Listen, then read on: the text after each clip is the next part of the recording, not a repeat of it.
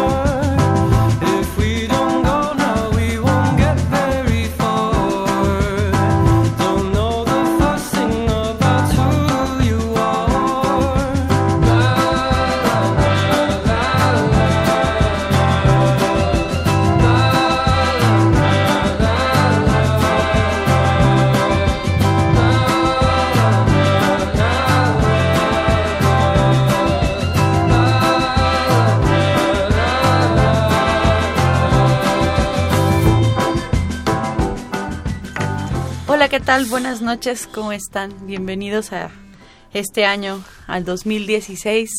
Esto es Tiempo de Análisis. Yo soy Claudia Loredo, soy productora del programa y hoy voy a estar conduciéndolo. Este programa es de la Facultad de Ciencias Políticas y Sociales, como saben, y estamos transmitiendo a través del 860 de AM y vía internet www.radionam.unam.mx. Nuestros teléfonos en cabina para que nos, ven, nos hablen y nos saluden son el 55 36 89 89 y la da sin costo 01800 505 26 88. En redes sociales nos pueden encontrar en arroba tiempo esto en Twitter, y también en Facebook, en Facultad de Ciencias Políticas y Sociales, guion medio UNAM. Ahí estamos también. Si les gustó alguno de nuestros programas anteriores del, del 2015, y si no los pudieron escuchar, pueden eh, acceder a la página de la facultad, que ya la, es www.políticas.unam.mx, y si no, pues a la página web de Radio UNAM. Ahí están todos nuestros programas. Tenemos 300 programas, así es que de diferentes temas políticos, sociales, este, de todas las líneas de investigación de la facultad y de las ciencias sociales en la UNAM, así es que pueden entrar y este, averiguar de, todo lo que hemos hablado. Hoy en tiempo de análisis, este primer programa en donde abrimos el 2016, eh, estamos el equipo de producción aquí al aire eh, y vamos a hacer un balance, vamos a hacer este pues un análisis de lo que fue eh, el 2015 dentro de todos los programas que, que tuvimos. Tuvimos aproximadamente 50 y 52 programas este, en vivo, bueno, y son creo que cuatro o cinco grabados. Y bueno, pues me da muchísimo gusto tener aquí a Elías Lozada, que es conductor. Hola Claudia, buenas noches. Y a Carlos Correa, que también es nuestro conductor. Hola Claudia, buenas noches. Y que bueno, pues ustedes radioescuchas están acostumbrados a escucharlos, pero hoy yo los voy a entrevistar. hoy yo voy a les voy a sacar respuestas. Así es que bueno, este, si ustedes nos siguen, se podrán acordar de algunos temas. Si se acuerdan, por favor, llámenos, este, díganos cuál ha sido su programa favorito, este, cuáles han sido los temas o los invitados que les han interesado más y también, bueno, pues críticas y todas las cosas que no les han, no les gustaron. Hace un año, el 7 de enero, abrimos la programación con un programa eh, con tres exalumnos de la facultad, Iván García Gárate, Alejandra Isibasi y Omar Rábago. Ellos nos hablaron de las perspectivas para el 2015 en términos políticos, en términos de derechos humanos y en términos eh, de salud. Cada uno, bueno, nos habló un poco de lo que esperaba para el 2015. Y cerramos, el 2015 lo cerramos con un, una participación de diferente, de un grupo de periodismo radiofónico de la facultad, en donde ellos hicieron su propio eh, análisis de sus propios reportajes, este sobre era creo que era la niñez en la Ciudad de México. Entonces, bueno, con esto abrimos y cerramos 2015. Tuvimos otros programas, por ejemplo, perspectivas electorales. El año pasado fue un año importante en las cuestiones electorales. Fue la primera vez que hubo candidaturas independientes. Tuvimos, hablamos de la cultura de la legalidad, hablamos de la libertad de expresión, que ha sido, es verdaderamente trastocada y este se dice mancillada en este país hablamos del, del asociacionismo del cineclub hablamos de Cuba Hablamos de la izquierda en América Latina, hablamos de la mujer, del derecho al agua, hablamos de la historia del deporte en la política, que ahorita, por ejemplo, es muy coyuntural con lo que está sucediendo con Cuauhtémoc este, Blanco. Blanco. Ahorita Elías nos va a hablar de eso. Hablamos del racismo, hablamos de la lectura infantil, de la necesidad de, de, que los niños lean. Volvimos a hablar de la libertad de expresión con Rapé. Este, hicimos un análisis de lo que sucedió con Charlie, este, bueno, a propósito de Charlie Hebdo. Hablamos de la reforma política en el DF, de la movilidad urbana, también ahorita muy coyuntural con el nuevo reglamento de tránsito. Estuvimos a la gente de Visitecas y diferentes este, organizaciones. Hablamos de los aforismos en la política Hablamos también de diferentes autores de las ciencias sociales como Carlos Bidúa. Hablamos de las distintas, eh, este, como se dice? Eh, expresiones artísticas y de concursos que existen en la UNAM, por ejemplo, de visiones del arte. Hablamos de los usos y desusos de espacios contaminados, de los punks, de las culturas juveniles. Hicimos un programa muy de la facultad, muy de la comunidad, sobre los nuevos planes de estudios, porque la facultad estrenó planes de estudios en agosto del 2015. Hablamos sobre ello, vinieron jóvenes académicos a hablarnos del porqué de estos nuevos planes de estudios y para qué sirven. También de las políticas económicas, de la corrupción que en este país es por todos lados. El guion como relato, la reforma educativa que Muchos dicen que es reforma laboral. Estuvo Manuel Gilantón con nosotros. Hablamos del terremoto. Fueron los 30, 30 años. Sí, 30 años. del terremoto. De la crisis migratoria que sufre Europa con los refugiados sirios. De la economía feminista como un derecho. De cómo las mujeres se han ido integrando a la economía. Del patrimonio audiovisual de los este, distintas escuelas que existen para eh, para que haya nuevos periodistas, en este caso un proyecto específico para niños periodistas. Hablamos del el VIH-Sida el 1 de diciembre y este, hablamos también de la migración, porque el Día Internacional del Migrante es el 18 de diciembre. Eso fue a grandes rasgos. ¿Qué me dicen ustedes? Ustedes condujeron varios programas. ¿Cuáles fueron sus favoritos? ¿Por qué? Pues bueno, fueron varios. de todos los que mencionaste, eh, yo hice mi cuenta, fueron como 13 programas que me tocó la oportunidad de conducir. Eh, me acuerdo mucho de, siempre los programas iban siguiendo una agenda, una agenda política o una agenda cultural o, social, tanto del Distrito Federal o, de México entero. Me acuerdo mucho y, me gustó mucho la postura eh, de nuestro programa en el derecho al agua, cuando se, en marzo pasado, cuando, cuando nuestros diputados y nuestros eh, políticos querían em, legalizar la, la, venta de agua como tal, no privatizar el agua, eh, el agua que es un derecho para todos, fue algo que por fortuna no pasó. Eh, creo que ya teníamos muchas, muchos problemas políticos, muchos problemas sociales y inteligentemente dijeron, no, yo creo que ahorita no es momento, yo creo que lo van a intentar una vez más. Digo, están los casos de los bancos, de la energía eléctrica, de la, de la, del petróleo, que se tardaron 20 años, pero lo, privatizaron, ¿no? Entonces esto no, no creo que se quede así. Eh, las grandes empresas que eh, sacan demasiado jugo de esto, pues están esperando la oportunidad, ¿no? Un, un momento de coyuntura para poder hacerlo. Me acuerdo mucho también el programa eh, El deporte en la política y bien a colación, ¿no? Lo que está pasando esta semana en Cuernavaca es un polvorín, ¿no? Eh, acusándose gobernador y alcalde de, de, ser narcotraficantes, ¿no? nada más y nada menos, Cuauhtémoc Blanco, este, eh, ex futbolista, se retiró y a las tres semanas empezó, bueno, no, al siguiente día empezó con su campaña literal y a las tres semanas, un mes, salió electo me acuerdo mucho, eh, porque bueno, a mí me toca cubrir trabajo en el área de periodismo deportivo y pues algo no es inédito, pero sí es algo que sorprende que todavía pase, ¿no? Un, un, candidato prefabricado, una figura pública, alguien que antes de meterse en la política pues era odiado o amado, pero en un ámbito em, recreativo, en, en, algo que a lo mejor pues no, no, no, no influye en la sociedad, pero cuando anuncia que se va a candidatear para ser alcalde de Cuernavaca.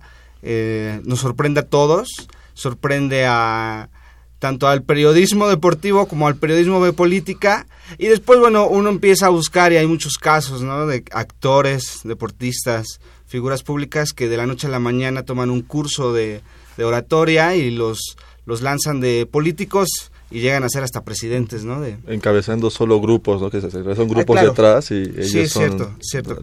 La, imagen nada más. Solo, grupos. Otro de los programas que me gustó mucho fue la, eh, la el programa de la reforma educativa. Mm, por Manuel Gil Sí, porque Manuel Gil nos explicó, nos desmenuzó realmente qué es lo que pasa, ¿no? O sea, es más bien un, son movimientos políticos que igual se, son, son, cuestiones que se van planeando, ¿no? Hace dos años eh, detienen a la maestra y era el primer paso para ir eh, asentando como una nueva política en, en, la educación y que no termina, ¿no? O sea, ahorita todavía están las pruebas, todavía están eh, la oposición, pero la, la, reforma educativa todavía va, más allá. No solo es poner entre comillas en cintura a los profesores, a los maestros de todo el país, sino cambiar la forma de educación en el país, privatizar en muchos casos la educación en el país. Nosotros lo vivimos en la UNAM en el 99. Este, y digo, por fortuna no sucedió, pero para allá va también, ¿no? Es, como todo, el mercado eh, quiere abarcar eh, toda oportunidad donde pueda tener rendimiento, ya sea el agua, ya sea la educación, cosas básicas que son este, derechos de los mexicanos. Y bueno, fue de los programas que, que me gustó, que, me gustaron, ¿no? Tres de trece, ya dije. y por ejemplo, de estos tres programas que, que mencionas, eh, bueno, por ejemplo, ahorita es muy coyuntural lo de Cuauhtémoc este, Blanco, pero ¿qué cosas crees que han cambiado a partir de, de, la fecha de esos programas ahorita? O sea, es ¿podríamos volver a hacer el mismo programa? ¿Qué, qué, qué pues, cosas? Cuando hicimos el programa, eh, Cuauhtémoc recién estaba en campaña, ¿no? y hablábamos de que era posible, eh, pues de que ganara, ¿no? Al final ganó, eh, y de forma inesperada porque era un partido nuevo, eh, le quitaba la, alcaldía al PRD y que bueno, el PRD sigue gobernando el estado de Morelos. Yo creo que si hiciéramos ahora un programa sobre, sobre o sobre el deporte y la política, veríamos que mm, lo que influye en la cultura de masas, ¿no? Porque Cuauhtémoc Blanco ganó por ser la figura que es. Y después también eh, tendríamos que tocar algo que a lo mejor en ese programa no tocamos, que fue el hecho cómo fabricas un candidato, ¿no? Digo, tenemos el ejemplo del presidente que tiene este país, ¿no? una figura fabricada por años, tres, cuatro, cinco, seis años. Uh Blanco fue alguien fabricado por dos décadas, no precisamente para ser un político y un alcalde, sino fabricado por la cultura de masas, ¿no? Jugar en el América, jugar en la selección, que te vean millones de personas que se apasionen. Y que seas como un héroe, ¿no? Exacto, o sea, que tú seas un héroe, pues ahí llevas la de ganar, ¿no? Dices, bueno, prefiero votar por alguien que conozco a, alguien que ni conozco y un político normal. Sí, además el contexto de esas elecciones era que ya eh, la ciudadanía de, de, Cuernavaca estaba muy cansada de los, de los políticos de, carrera, que, llevaban gobernando los de siempre y estaban cansadísimos. Y también eso explica un poco también como en las elecciones ya con candidatos independientes, la gente sí se volteaba a verlos porque ya estaban, o sea, en general el mexicano ya estaba cansado del típico político. Claro, porque además después de Cuauhtémoc Blanco vino el Bronco. Así es. Entonces Cuauhtémoc Blanco supo capitalizar muy bien de forma política lo que decía Elías, eh, todo lo que construyó como, como figura, lo, supieron capitalizar muy bien para que fuera un candidato que caía, caía excelente para ese momento coyuntural que vivía Morelos. Y, y ahorita a lo mejor también el análisis sería quién está detrás de Cuauhtémoc Blanco. Ahorita ya sabemos qué partido, qué personajes. Eh, hay acusaciones muy graves, eh, grupos de narcotraficantes, literal, así citados por el gobernador, o sea, por el gobernador del estado, no, no por alguien, no por una oposición a lo mejor, no, por el gobernador del estado, y, y él se defiende, él dice, jamás he tenido contacto con, con el narcotráfico muy difícil de creer después de ver acciones como hace año y medio con Ayotzinapa, donde el narco y, y, el y los gobernadores o los gobernantes son las mismas personas.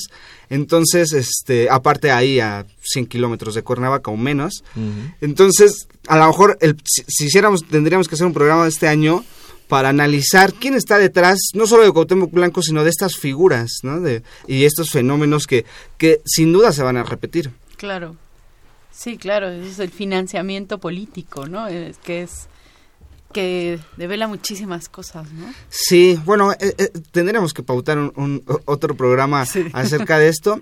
Y otro programa que se me escapaba fue la libertad de expresión, pues ¿no? Eh, tocamos lo de Charlie Hebdo, a mí me tocó cuando vino Rapé. Rapé y Ronaldo Schmidt. Y Ronaldo Smith, Schmidt, Y este, ambos contaron sus, sus historias en donde tuvieron corrieron peligro como periodistas, incluso yo también conté alguna historia y es algo que no termina lamentablemente, ¿no? O sea, es algo que lo seguimos viviendo, lo seguimos, y más nosotros como periodistas en el gremio, eh, lo vemos de cerca y no se ve para cuándo, ¿no? O sea, y es más, uno ve eh, qué pasó el año pasado con Carmen Aristegui, dices, ¿cómo es posible que los medios de comunicación, antes que otra cosa, el 90% de los medios de comunicación son eh, una empresa y lo que buscan es hacer negocio.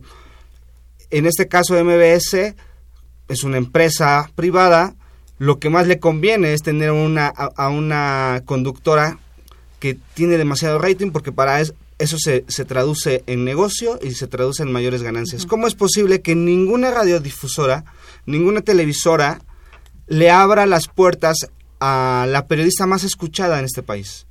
O sea, no hay mayor prueba de, de, de, mm, un ataque a la libertad de expresión que eso. Dices, ¿cómo es posible que tienes a, es como si, si, lo, si lo llevamos a, a, un actor que te lleva, que te llena el teatro toda la temporada y no lo contratas? Dices, algo está pasando. Si, si él es el que te llena el teatro o te llena las salas, y el interés como empresa es monetario y sabes que este personaje te va a Entonces, es obvio, ¿no? Aparte, digo, está documentado como este el equipo de Carmen Aristegui se tardó 6, 7, 8 meses en armar un muy buen reportaje que ganó los todos los premios habidos y por haber en México y en Latinoamérica en Casablanca. Seis meses después, ocho meses después, viene el golpe dirigido desde Los Pinos y quitan a Carmen Aristegui. Ese es otro golpe a la libertad de expresión. No solo los periodistas reporteros de a pie que están cubriendo la nota y que les toca literar, escuchar, sentir las balas del, de, de, de, la batalla y de la guerra que todavía se eh, continúa en este país, sino por ejemplo este caso. El periodismo de investigación. El periodismo de investigación lo, lo cortan de trabajo. ¿no? E, e, es otro de los temas que me gustó mucho, que lo tocamos en repetidas ocasiones, porque también eh, eh, tuvimos el caso de Charlie Hebdo, y que creo que este año va a seguir dando de qué hablar. Claro. Y bueno, y si, si tuviéramos que repetir algún programa, el caso de Charlie Hebdo daría para lo que después sucedió con el ataque terrorista en, el, en el Batán y, todo lo que sucedió. Recién ayer cumple un año, ¿no? El ataque a Charlie Hebdo. Claro. Y este... Y sí, seguro esto va a seguir dando que hablar.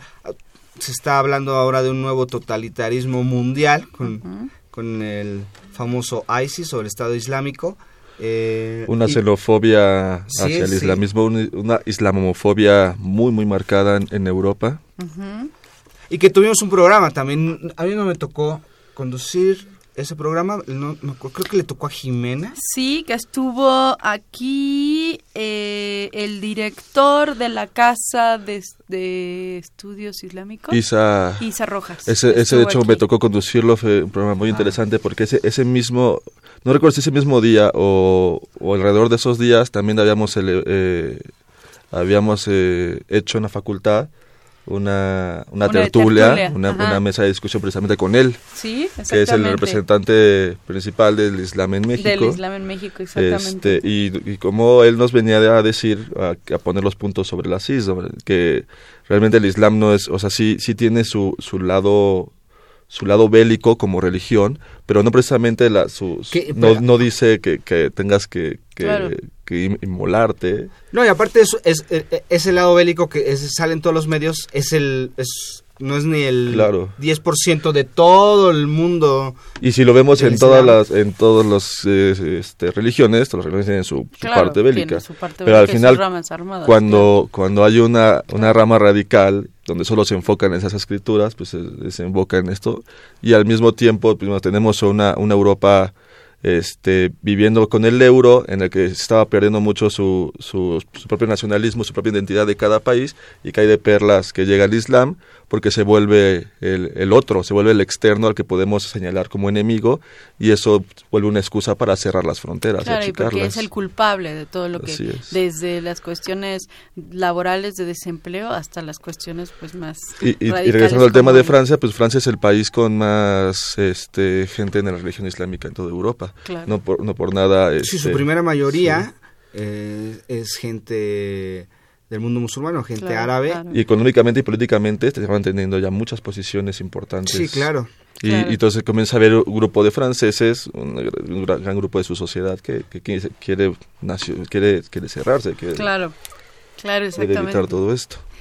Pues vamos a una pausa y regresamos con Carlos para que nos cuente cuáles fueron sus programas favoritos. Conoce las actividades académicas y culturales de nuestra facultad. Cine, seminarios, conferencias, exposiciones, coloquios. Política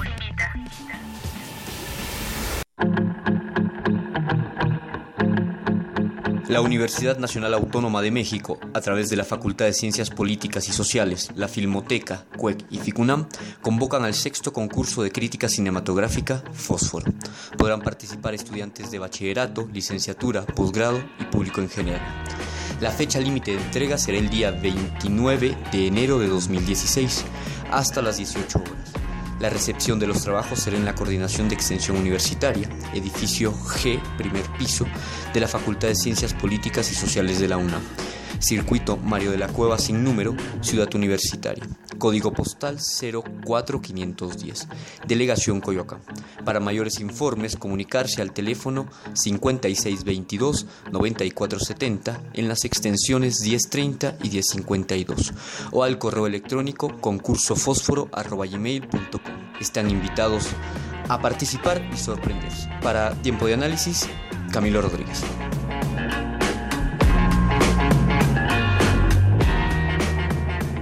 Ya estamos de regreso, acuérdense que esto es tiempo de análisis. Hoy hacemos una recapitulación de lo que fue 2015 en este programa y pues tenemos a nuestros invitados que normalmente están del otro lado de la mesa, que son Carlos Correa y Elías Lozada. Hoy nos están hablando de sus programas favoritos, de cómo, cómo les fue en la feria de este tiempo de análisis. Eh, acuérdense que si, si ustedes nos quieren decir cuál fue su programa favorito, nos pueden llamar al 55 36 89 89 o 01800 505 26 88. En Twitter estamos en arroba tiempo análisis y en el Facebook Facultad de Ciencias Políticas y Sociales guion medio UNAM. Así es que nos pueden echar una llamadita o un tuitazo para que este pues compartan con nosotros sus También nos pueden comentar de qué quieren que hablemos este año que empieza. Sí, también queremos sugerencias de temas que, que, son esenciales en este programa. Carlos Correa, cuéntanos de tus programas favoritos. Yo, no me acuerdo, a diferencia de Elías, cuántos, cuántos son los que me ha tocado. Este, también no recuerdo algunos. Eh, pero se me quedó muy, eh, muy eh, uno de los que recuerdo ahorita es el de la reforma política en el DF con Jorge Márquez y Pablo González Ulloa, que son invitados recurrentes, este, grandes profesores de la facultad, porque llega llega a propósito de que al final eh, sí se cumplió lo que se buscaba en ese programa. Bueno, en ese programa hablábamos de, que se quería transformar el DF a, un Estado más, con una propia constitución y tener alcaldías en vez de delegaciones. Y estamos prácticamente a nada, ya, ya en estas fechas este, ya se aprobó, solo falta tener este eh, ya la constitución como tal prácticamente sí se van a hacer este alcaldías y de hecho no eh, algunas delegaciones se van a partir, ya no van a ser de hecho 16, 16 alcaldías, creo que van a terminar siendo como 18 o 20 alcaldías.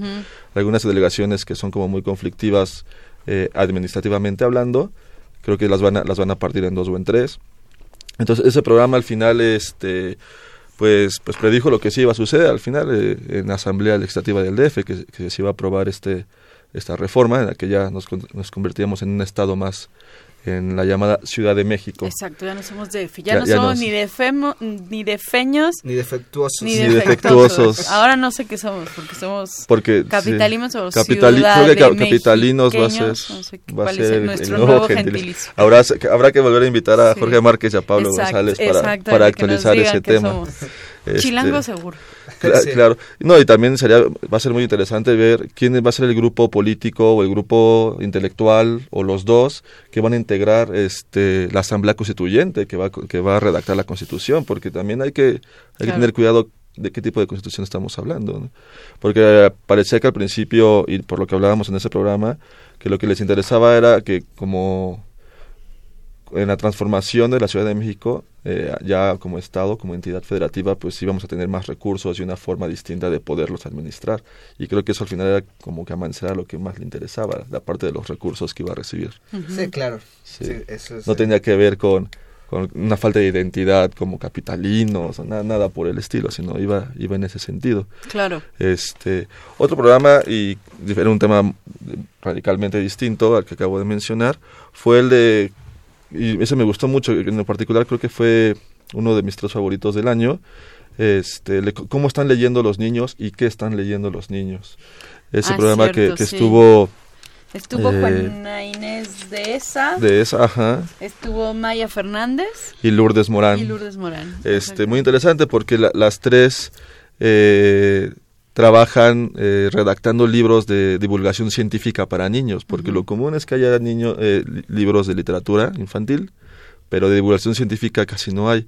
Y era muy interesante cómo nos contaban desde sus trincheras cómo trabajaban con esto, talleres este para fomentar la lectura en los niños, porque pues al final que eh, era la pregunta que daba pie al programa, ¿qué están leyendo los niños mexicanos? ¿no? Es, o sea, si no son los libros de texto gratuitos que, que sabemos que están hasta muy mal redactados y con con muchas faltas de ortografía, pues este, ¿qué más, qué más están leyendo si es que leen algo?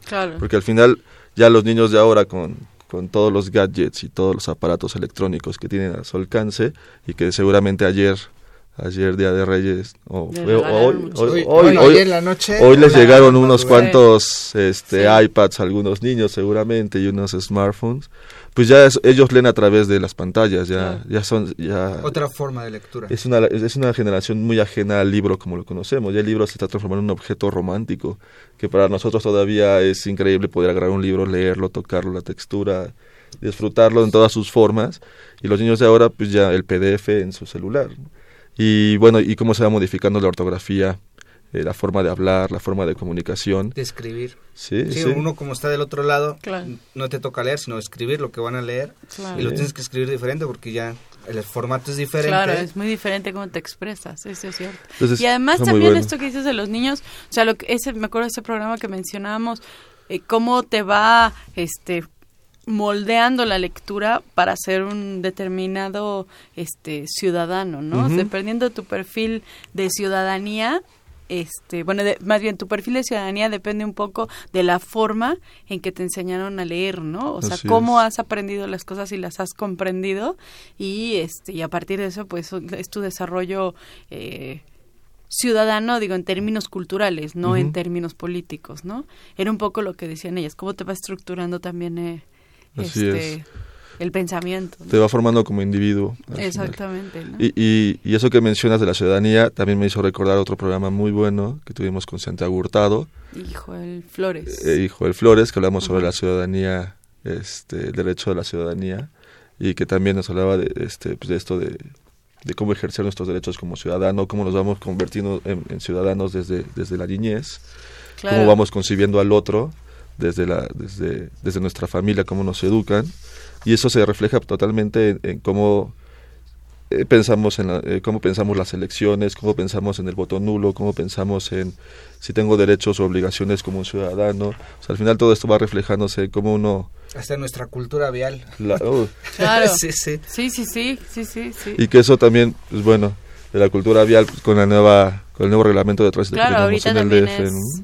Y totalmente vigente. Y hemos tenido varios programas ya con, con organizaciones como los Visitecas, que nos hablan de esta falta de respeto que aún se le tiene a, ya ni siquiera hablemos al peatón, eh, sino al, a la persona que anda en bicicleta. Claro, es el autoritarismo del, del automóvil, ¿no? Que decían. Y además hay una, pues hay una apropiación de espacios, como los, los, los capitalismos nos apropiamos de los espacios, de qué forma las mismas este, empresas, por ejemplo, que son que, que cabildean dentro de, la, de los pues de las cámaras del diputados del Senado para tener mayor presencia este con los automóviles o este bueno tienen mucha lana no mucho dinero. Como eso mismo también hacen las organizaciones de ciclistas o de peatones no esta organización nueva que se llama el Rey Peatón o los supercívicos. Claro. que ellos hacen menos cabildeo no lo hacen tanto así lo hacen más, más, mediático, y que es muy interesante cómo ponen cómo remarcan los malos vicios que tenemos como como conductores de automóviles al invadir carriles que no nos corresponden. Fabricamente al ciudadano, al automovilista ciudadano del DF, nos tienen que poner tienen que tienen que ponerle eh, o limitar de alguna forma físicamente hablando los, los carriles exclusivos porque si no si no los limitan con alguna barrera física el automovilista lo, lo invade. Claro. No, no, y tenemos el, ejemplo de hace tres semanas no la chica que falleció hace un mes en Reforma por un transporte público que en teoría no él dijo, no, es que nunca la vi. Cuando revelan los videos, se ve que siempre quiso se, quiso meter, ¿no? O sea, se le quiso meter a los, a los ciclistas y bueno, terminó con el accidente que falleció esta chica que era estudiante en la UNAM. Y, y, también fue muy simbólico porque traía un ecobici, ¿no? Y traía un ecobici. Claro, sí, sí, este, sí. Y es que es, muy emblemático ese, esa parte de reforma que es como la altura de, de lo que es la, la estela de luz hacia periférico, un poquito antes, hacia Campo Marte, porque ese pedazo de reforma, el carril que es eh, exclusivo para las bicis, la comparten también los de transporte público. es el mismo carril para los dos. Entonces, ¿en qué cabeza cabe que pueden meter a los dos en el mismo carril? Digo, es cultura. Yo creo que nosotros no estamos acostumbrados, o a lo mejor las, las nuevas generaciones apenas, como que no, pues es que hay que usar más la bicicleta, ahorras eh, en todos los sentidos y pero eso es lo que y a lo mejor también tendríamos que tomar tocar eh, este año un tema sobre cómo la Ciudad de México digo siempre la Ciudad de México porque es aquí donde vivimos es aquí donde se genera la mayoría de las cuestiones sociales en este sentido eh, tiene que cambiar no o sea llevamos como 15 años con construcciones de segundos pisos y el, y el tráfico sigue siendo el mismo. Claro. Así es. O sea, porque es, ahora es tráfico porque están construyendo el puente. Cuando terminan de construir el puente, se tardan como 5 años, pues el ya hay otro millón, dos, tres millones de autos nuevos y entonces el tráfico nunca... Yo desde que me acuerdo que manejo en esta ciudad, siempre ha habido tráfico y cada vez más tráfico. Claro. Siempre hay más puentes, más libramientos, más este autopistas urbanas. amplían el segundo piso es a las todo es en beneficio de los automovilistas. O sea, la inversión, lo, que decían este, Paco, García Olcina, que estuvo en ese programa con, con Agustín no Areli Carreón de Visitecas que estuvo lo que decían es que pues esta ley nueva de movilidad lo que tiene que beneficiar, o sea, lo que tiene que hacer es ampliar el transporte público, beneficiarlo, y entonces es que la gente utilice menos el coche y pueda pues transportarse en bicicleta o a pie o con metro, trolebús, metrobús. Pero si el transporte público es deficiente, o sea, es es mucho más difícil que la gente deje su coche. Es un círculo vicioso. Claro. En la facultad hubo un seminario el año pasado que se llamó Derecho a la Ciudad y uno de los puntos fue el por qué existen todas estas construcciones que iniciaron eh, en, esta época en la administración de Andrés Manuel López Obrador y enseguida eso fue así, fue un boom para él, ¿no? Ah, están haciendo las mega obras en la Ciudad de México y después las continuaron, pero con el, ahora sí como, como con el detallito, las letras chiquitas de que todo iba, iba, iba a costar un peaje, ¿no? Entonces no solo eh, piensan construyendo en vender más autos o que, eh, que se consuma más gasolina porque vendes más autos es eh, negocio para, para un sector, necesitas más gasolina es negocio para otro sector y construyes puentes donde les tienes que cobrar a los ciudadanos. concesionas las calles. Que, al final la calle es pública, ¿no? aunque sea un segundo piso y un tercer piso, la calle es pública y si tú quieres ir por el segundo o el tercer piso, pues ya no es pública y ahí es donde entra realmente el como el secreto, el por qué no le invierten a más líneas de metro. Claro. ¿no? o sea, ¿por qué no le inviertes a más líneas de metro? Y si le inviertes... Bueno, y, le invirtieron, perdón que interrumpa, a una línea del metro y estuvo cerrada casi un casi Un año por lo mal hecha que estuvo. Claro, casi un año. Claro, sí, Eso es otro tema que se debe tocar porque aparte no, no se va a resolver en un año ni en una década. Claro. Que es la cultura de, de, cómo nos movemos en la Ciudad de México. Claro. Cómo nos movemos Sí, la cultura vial, exactamente. O sea, cómo los ciudadanos este, percibimos el, el, pues sí, la movilidad, ¿no? Y te cambia la vida, porque todos, todos, seguro todos en esta ciudad conocemos a alguien que se hace más de una hora, dos horas o hasta tres horas a su trabajo, ida y vuelta, ¿no? y eso, al final, lo sumas... Eh, eh, eh, en años y dices, ¿cuánto tiempo pasaste en el tráfico? Y lo que te pudo haber cambiado la vida porque, si, no sé, si hubiera habido la forma de llegar más rápido, hubieras tenido más tiempo para estudiar, para estar con tus hijos, para estar con tu familia, para tener otro trabajo, no lo sé. Pero al final es tu tiempo y lo puedes usar como tú quieras, que es el punto de vista. Claro, además en el coche te aíslas, ¿no? Sí. o sea, ir en transporte público, bicicleta o caminando, vas te vas este vas teniendo una convivencia con una retroalimentación con el resto de la ciudad. Y solo en el coche es un asunto también como una barrera en donde voy yo, voy yo, voy yo, paso, yo paso, yo paso, ¿no? Sí, y suma que hay un individualismo exacerbado en, ciertos sectores de la sociedad. y, por ejemplo, sí hay zonas en la ciudad donde puedes andar en bicicleta, pero unas son pocas zonas, son zonas como elite, ¿no? Mm, no me imagino a la zona oriente, en la zona oriente, la mitad de la ciudad del lado oriente usando bicicleta, ¿no? Por la seguridad, por la cultura vial, por los ejes, por la porque no no no tiene nada. Aquí ya hay ecobicis, hay, o sea, dices, "Órale", pero es algo mínimo, yo creo que no en porcentaje no es ni el 20%, el 20% sería muchísimo. Ni, el sur de la ciudad. El ecobici es, un, es un pedacito muy chiquito. De,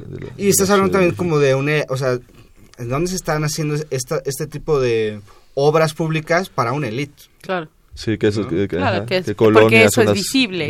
eso es. donde está la opinión pública, ¿no? Donde están los líderes de opinión. Si tú quieres a lo mejor invitar a alguien, te, vinieron a visitar tus primos de Puebla o de cualquier estado, vas a una zona turística de, del DF y ahí encuentras las ecobicis, ¿no? Pero tú sales de las zonas bonitas del DF y no encuentras ninguna estación de ecobici. Y, de Ni de metro casi. Y, la membresía del ecobici también tiene un filtro que es solo con tarjeta de crédito. Los que no tienen tarjeta de crédito no, puedes, Estamos hablando de que hay un problema ahí, ¿no? De, eh, no sé, de selección, de, de, que no debe existir, ¿no? De, elite. Y bueno, mm, quiero recordar un, un programa que yo no, yo no, yo no estuve al frente, pero fue cuando hablamos de la crisis económica que se me hizo súper interesante y que eso no, eso no, lo, podemos hablar cada ocho días y creo que cada ocho días va a estar peor. Sí. sí, cierto. En ese programa estuvo, eh, me acuerdo que estuvo Maximiliano García, que es de eh, la coordinación, es profesor de la coordinación de administración pública. Estuvo Aldo Blanco, que también es de ahí, y Abraham González, de, de, también de, de, administración pública. Tú lo conduciste. Sí, se me tocó conducirlo a mí.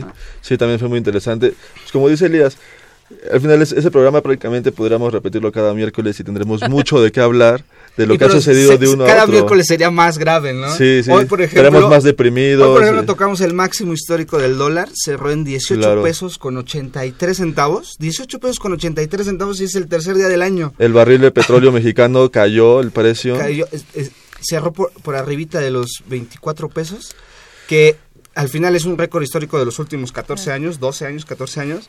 Y dices, oye... No, pero espérame, que el gobierno se está dando aplausos a sí mismo porque la gasolina, el litro de gasolina bajó 41 centavos, una cosa así.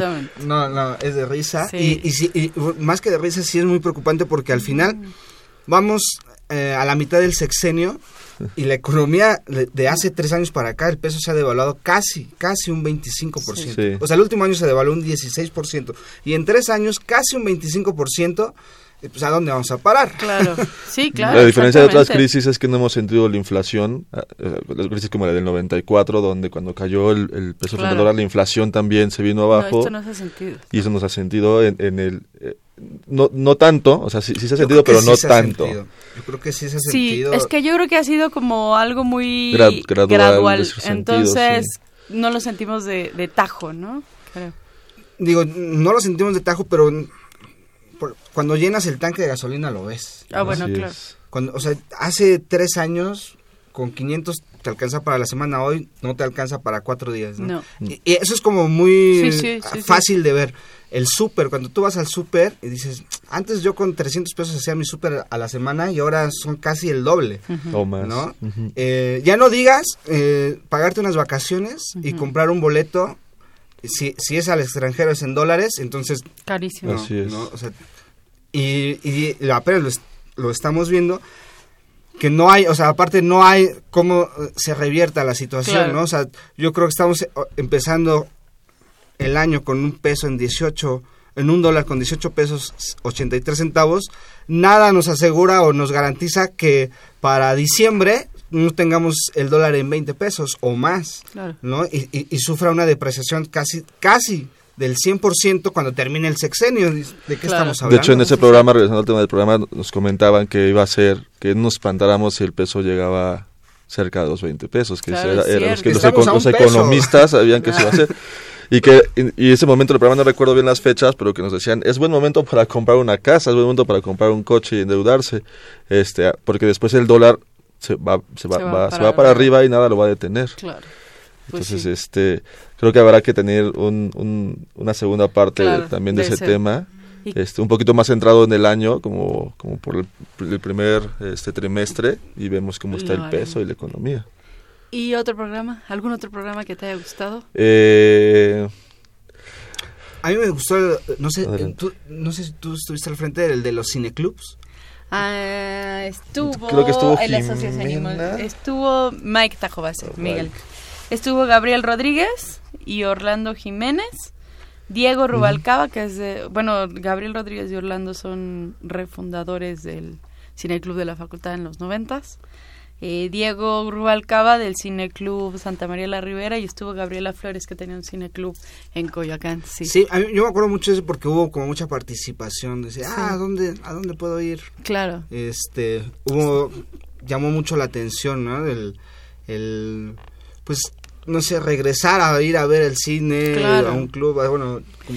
Y la necesidad de espacios alternativos, ¿no? Porque mucha gente, o sea, la, México creo que es el tercer o cuarto país con mayor este ganancia para para la industria fílmica extranjera, claro, sobre todo la gringa, la, estadounidense. Tiene la gente va al cine. Y sin embargo, siempre busca, mucha gente busca espacios alternativos, ¿no? Este, entonces, la necesidad de tener espacios alternativos que proyecten cine este, diferente al, al, al bueno, a los lugares este, comunes. hace un par de días leí una, una nota, no recuerdo bien de qué, de qué periódico, pero mencionando de cómo Hollywood es el que controla realmente el, este, los cines mexicanos, es el que pone... Es sí, es, digo, la, es la industria de Estados Unidos, sobre todo California, y no solo en México, ¿no? Es casi mundial.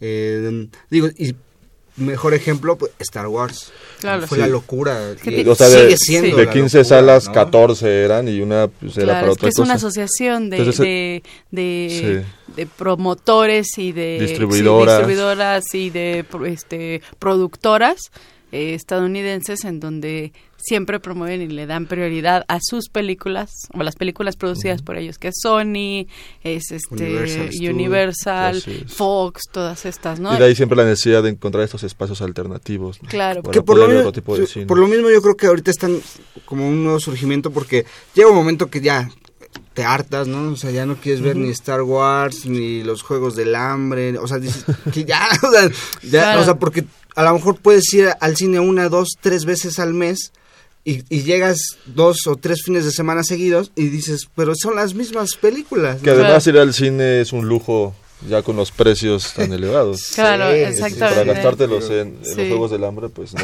no gracias. Y además los espacios alternativos fomentan la formación de públicos, ¿no? O sea, acercan al, a la gente que no tiene dinero para asistir a una sala este tan hecha como los grandes Cinemex, Cine, este Cinépolis y estas, sino que también este promueven el, el formar a la gente y promueven también este Como la, un auditorio más crítico también, en, espacios locales, claro, exactamente. Un auditorio más crítico, decir, o sea, no solo es la guerra de las galaxias, ¿no? O sea, hay que ver otras cosas, pensar otras cosas, ¿no? Y, y, eso es claro, eso eso sí no lo vamos a ver en Cinemex, Cinemark, no. Vamos rápido a nuestra última pausa, eso es tiempo de análisis.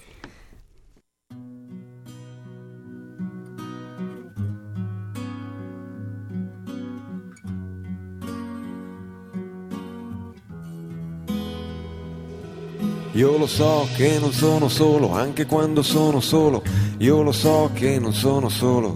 Io lo so che non sono solo, anche quando sono solo.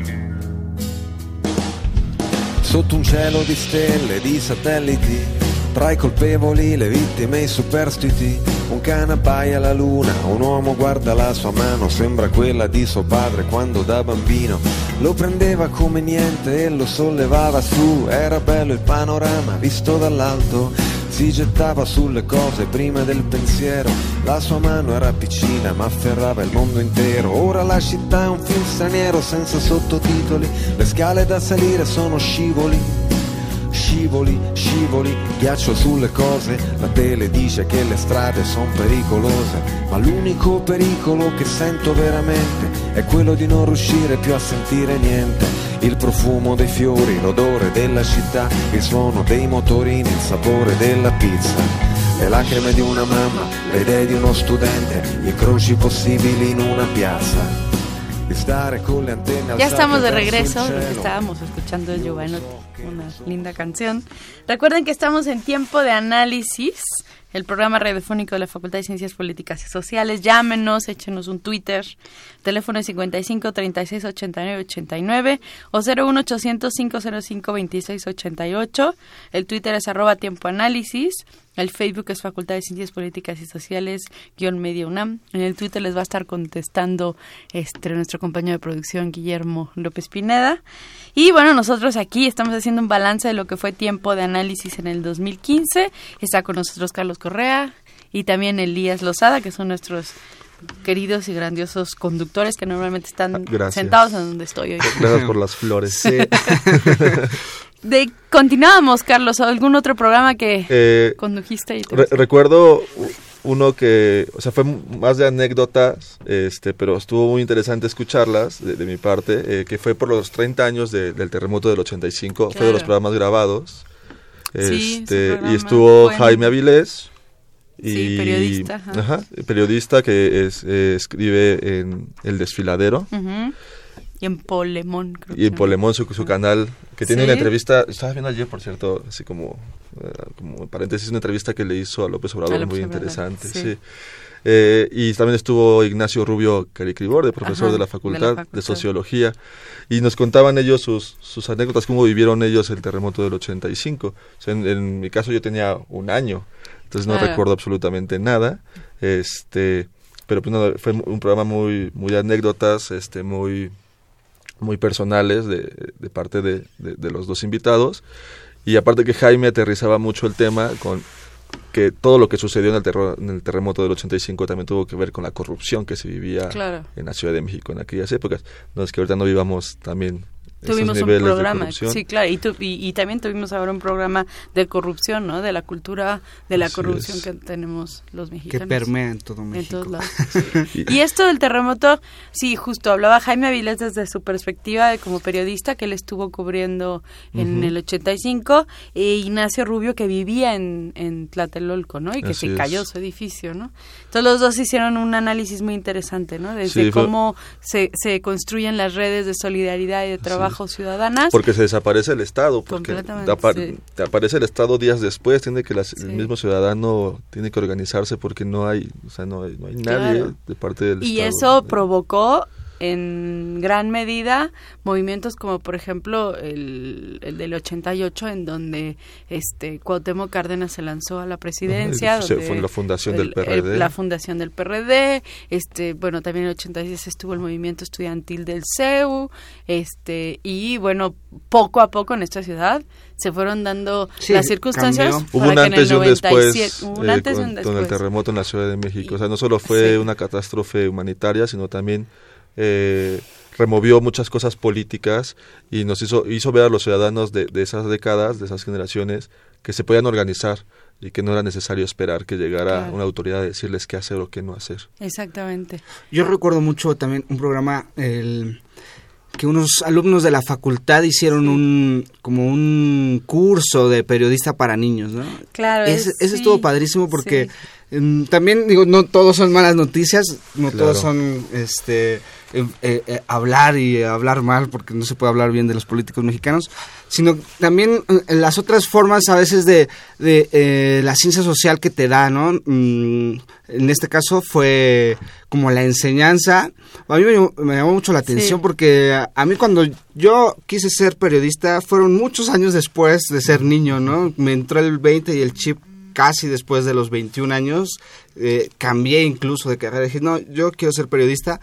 Eh, y cuando me entero del programa, a mí me tocó eh, estar al frente del, Pues fue como una escuela de vacaciones. Sí, se llamaba Escuela de Periodismo para Niños y Niñas. Y estuvo Margarita Pacheco y estuvo también Josué Lugo. Que... José Lugo, exactamente, que ellos tienen también su página de internet y todo. Y también fue una forma como dar a conocer lo que se hace en la facultad. Sí, Yo ahí me identifiqué mucho porque en mis tiempos de, de, estudiantes con mis compañeros, compañeros, hacíamos una, dos, tres revistas, unas pegaron, otras jamás pegaron, pero siempre teníamos esa inquietud de decir, bueno, si estamos aquí en la facultad de, donde estudiamos, donde, donde eh, nos enseñan, pues hay que hacerlo, y siempre nos quedábamos como con la intención, y estos chicos de la facultad siempre, o sea, bueno, llevan cuatro o cinco años, si, no, si no mal recuerdo, haciendo su revista por internet, haciendo ahora sus cursos para los niños.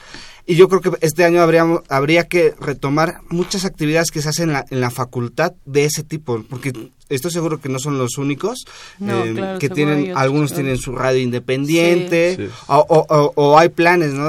algún amigo me dijo, estábamos planeando hacer un, un, taller de crónica y que de ese taller de crónica pueden salir eh, material a pasto para tus revistas, para hacer a lo mejor hasta un libro de, eh, eh, dentro de la facultad.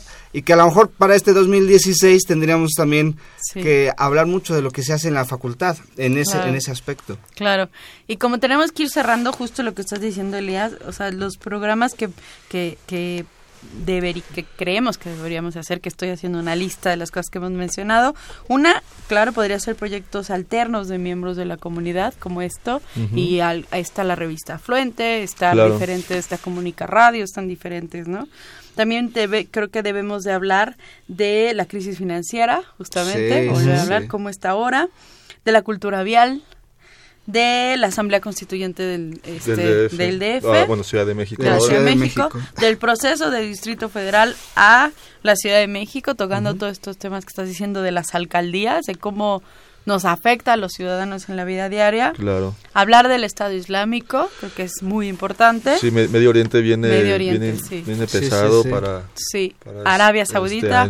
creo que tenemos que hablar. con Irán eh, el problema con Irán, exactamente. Hay que volver a hablar de las candidaturas independientes. Este año vuelve a haber elecciones en diferentes... Hay seis, seis. estados que eligen gobernador, que tienen este... Y, hablar de cómo les está yendo con el Bronco, ¿no? su candidato independiente salido de las filas del PRI. Claro, claro, exactamente. Y cómo va gobernando. que ya les canceló el metro gratuito que tenían los domingos. Ya se les pues volverá a cobrar. Hay que hablar de marketing político, es algo que no hemos hablado, que creo que este, de cómo se hacen las campañas, como por qué. Y creo que tenemos a Pasto para hablar de la facultad sobre marketing eh, político. De Sudamérica y todo, y cómo se está cambiando políticamente. Claro, exactamente, hay que hablar. Desde Macri. desde Argentina, Venezuela. Bolivia viene este ahora. Sí, cómo cambia el mapa político. Va a haber ahí unos España, por ejemplo, ahorita con todas las nuevas elecciones, Podemos, cómo queda el PP, PSOE. Creo que también hay que hablar del financiamiento político de las campañas aquí en México, qué, qué hay detrás, este ¿Quiénes? Eh, monetariamente quiénes están.